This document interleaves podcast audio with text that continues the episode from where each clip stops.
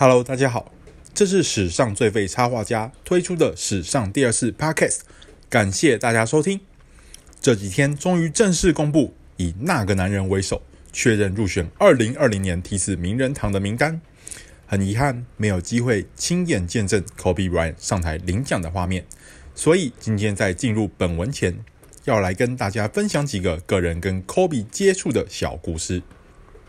记得第一次看见 Kobe。是二零一四年明星赛，感谢当时 Adidas 愿意邀请美国展览杂志，也感谢当时的总编愿意委以重任让我前往采访。与 Kobe 最直接的接触是当时他在接受明星赛记者会采访结束后，要从通道离开时，有人伸出手跟他握手寒暄，我看到后下意识情不自禁伸出手，这让他当场露出一个从未看过的困惑表情。不过，科比还是风度翩翩地回握了，算是一个奇妙又珍贵的体验呢、啊。最后一次看到科比是二零一九年的世界杯篮球赛，在北京比赛的决赛阶段，他不但负责颁奖给 MVP 得主，赛前的记者会更是人山人海。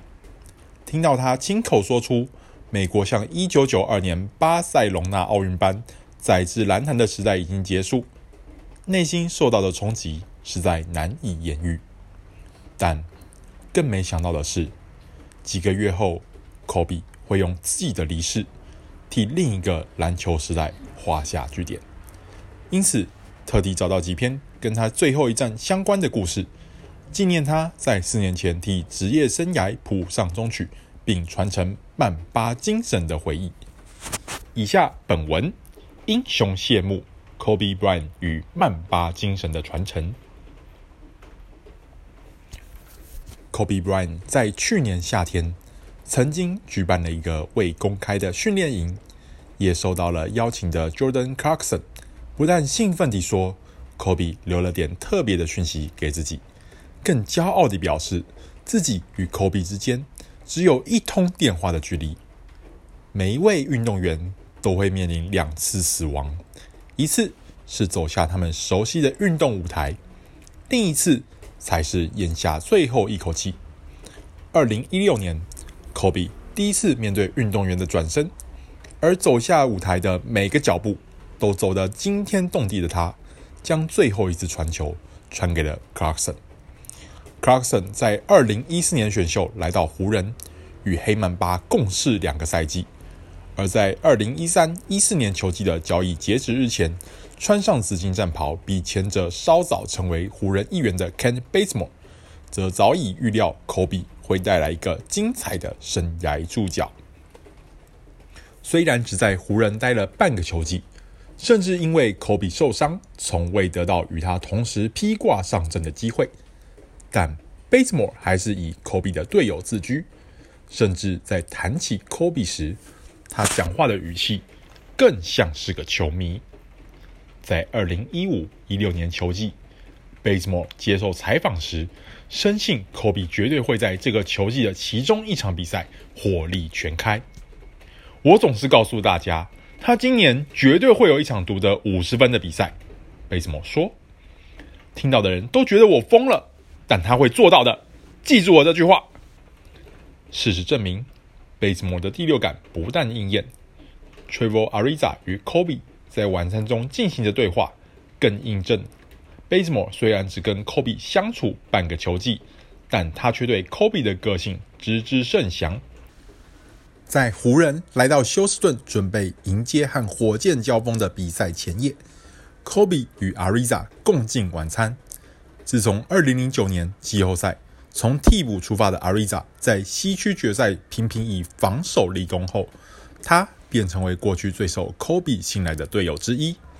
Ariza 虽然已经离开湖人多年，但在那个夜晚，他与 Kobe 之间依然没有秘密。Ariza 回忆在晚餐对谈中，Kobe 宣称绝对会帮助在与爵士争夺季后赛席次的火箭晋级。爵士是我们最后一场比赛的对手，不要担心，我会搞定他们的。Kobe 对 Ariza 这么说。你们只要准备好在季后赛对付勇士就好。虽然最后火箭因为先击败国王而确保了第八种子的资格，但科比并没有因此对爵士松手，也完成了他职业生涯的完美谢幕。包含致敬场次与更换号码前后，本季分别有二十一名球员穿过八号球衣，披过二十四号战袍的则先后有十四位球员。Clarkson、Ariza、Basemor 不但名列其中，更是这份名单中唯三位曾与科比当过队友的球员。二零一六年已经过去了四个年头，从运动员身份成功转身的科比，却在一月底。突然遭遇运动员不可避免的生命第二次终结。不过，这些曾经朝夕与他相处的同袍，受到曼巴精神感召的其他球员，甚至整个世界，会将他的精神永远流传下去。本文结束。那我还在美国指南杂志担任编辑的时候啊，有幸受到 Nike 邀请去上海采访 Kobe。过去一直很好奇。他是因为什么样的因缘际会，在接触篮球后产生成为顶尖球员的念头？没想到他在听完这个问题后，回应我不懂为什么我会问这个问题，因为他会想成为最好的篮球选手，就像每个记者都会想成为最优秀的媒体人一样，理所当然。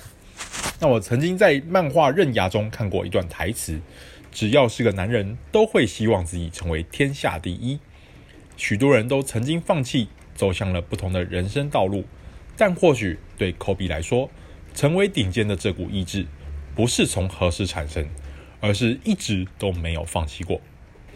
科比的篮球生涯都不断在超越前人，而这次意外的发生，正好是在被 LeBron James 超越了生涯总得分之后。